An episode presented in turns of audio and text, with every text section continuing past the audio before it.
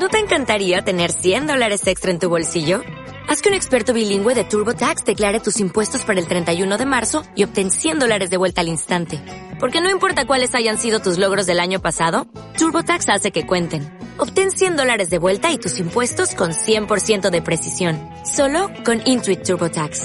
Debes declarar para el 31 de marzo. Crédito solo aplicable al costo de la presentación federal con TurboTax Full Service. Oferta sujeta a cambios o cancelación en cualquier momento.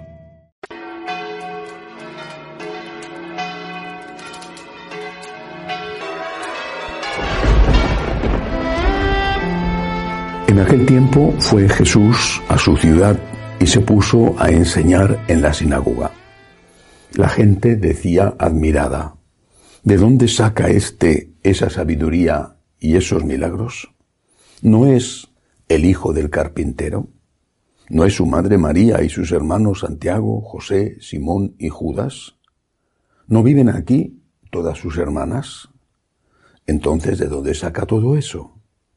Y aquello les resultaba escandaloso. Jesús les dijo, Solo en su tierra y en su casa desprecian a un profeta. Y no hizo allí muchos milagros porque les faltaba fe. Palabra del Señor. Gloria a ti, Señor Jesús. Hoy celebramos esta fiesta con la que comenzamos el mes de mayo, San José Obrero. Es un día dedicado no por parte católica, no a glorificar el trabajo, cualquier trabajo, sino a decir y a decirnos que podemos ser santos a través del trabajo. Es decir, que la santidad no consiste solo en llevar a cabo alguna vez algo heroico, sino en poner amor en todas las cosas, incluidas aquellas rutinarias que hacemos cada día. Tenemos la vocación a la santidad. Hemos sido bautizados. El Señor nos ha dicho, sed santos como vuestro Padre Celestial es santo. Esta vocación a la santidad es universal no es para los religiosos, las monjas de clausura o los sacerdotes, los obispos, el papa, es para todos, todos tenemos la vocación a la santidad. Esa vocación hay que realizarla cada uno en su lugar y con sus circunstancias. Ya decía San Francisco de Sales en aquella magnífica obra, La iniciación a la vida devota, decía que no se podía pedir que un obispo estuviera tan despreocupado de las cosas del mundo como un fraile capuchino. Es decir, en cada vocación hay un camino específico, pero hay un camino común, la santidad. Esa santidad consiste en el amor. Soy santo cuando amo, cuando hago el bien, cuando hago la voluntad de Dios. La santidad es amar. El que más ama es el más santo. El que más ama es el que demuestra que está en ese camino de perfección que pidió Jesús a sus seguidores. Soy santo cuando amo. Por lo tanto, ¿cuándo tengo que llevar a cabo mi vocación de la, a la santidad? ¿Solo con algunas cosas especiales?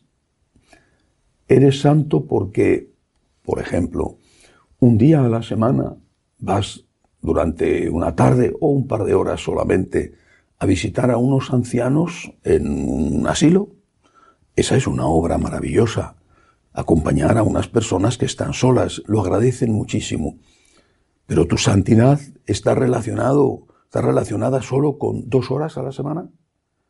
Después, cómo te portas en tu casa, en tu trabajo.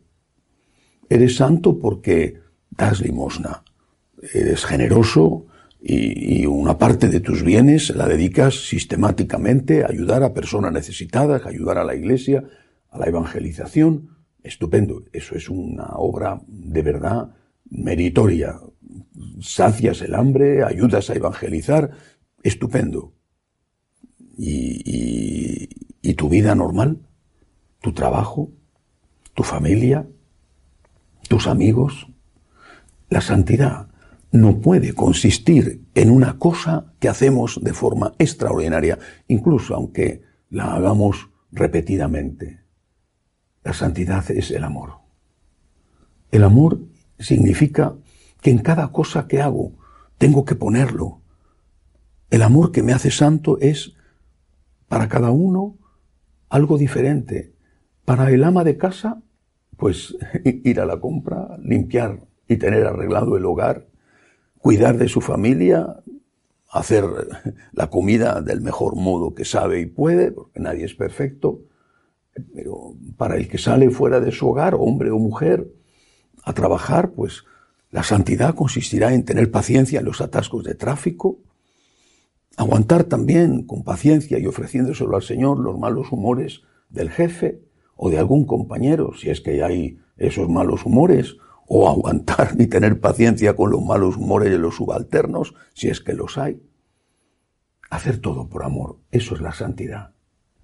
Estás detrás de un mostrador atendiendo al público porque eres funcionario o porque mm, estás en un supermercado en la caja, pues eh, tu santidad consistirá y se hará a través de esos múltiples actos que vas a llevar a cabo cada día de pasar un producto eh, por el lector para que quede marcado en la cuenta, de atender a una persona que quizá eh, está nerviosa y es un poco impertinente, o de soportar una convivencia laboral que no siempre es fácil.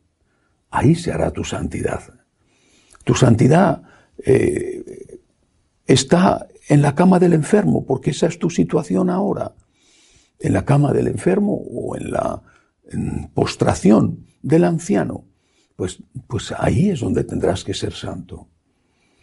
Santa Teresa de Jesús, que sabía de lo que era la verdadera santidad, decía que Cristo, Dios, está también entre los pucheros, usando una expresión muy gráfica española. Los pucheros son las ollas, los boles donde se hace la comida en aquella época de la cocina de leña. Dios está también entre los pucheros, decía. No solamente eh, cuando estamos, les decía a sus monjas, en el coro, rezando o cantando, como cantan ellas, que son maravillosas cuando cantan. No solamente en esos momentos, Dios está también entre los pucheros. Cuando estás haciendo la comida, les decía a sus monjas, también ahí tienes que estar unida a Dios. Jesús fue el hijo de un carpintero y el hijo de un ama de casa. Nació en un hogar humilde. No tenía un apellido de postín, no era un, qué sé yo, no voy a poner apellidos conocidos en España, de los que tienen mucho nombre. ¿eh? No, era una persona eh, que tan sencilla era que cuando llegó a su pueblo se quedaron sorprendidos de que alguien como él fuera capaz de decir cosas tan sabias y de hacer tan grandes milagros era el hijo del carpintero. Y su mamá, la Inmaculada, la grande, la siempre virgen, era un ama de casa. No consta que la Virgen María hiciera obras extraordinarias. Hizo de toda su vida una obra extraordinaria. No consta que San José hiciera portentos maravillosos. Hizo de toda su vida de la vida cotidiana de un obrero, de un trabajador, una obra extraordinaria. Eso es lo que nosotros tenemos que aprender de ellos, del carpintero, del ama de casa y del hijo del carpintero. Hacer de todo una obra extraordinaria, por amor. Hazlo todo por amor. Ten paciencia, acepta las incomodidades de tu trabajo, las incomodidades a veces muy grandes de la convivencia Hazlo todo por amor. Pon amor en lo que haces, en todo lo que haces, y descubrirás, quizá con sorpresa, que te has hecho santo. Porque no estás buscando ser santo, estás buscando hacer la voluntad de Dios y que Dios sea amado y servido por ti en cada momento, especialmente en el prójimo. Que así sea.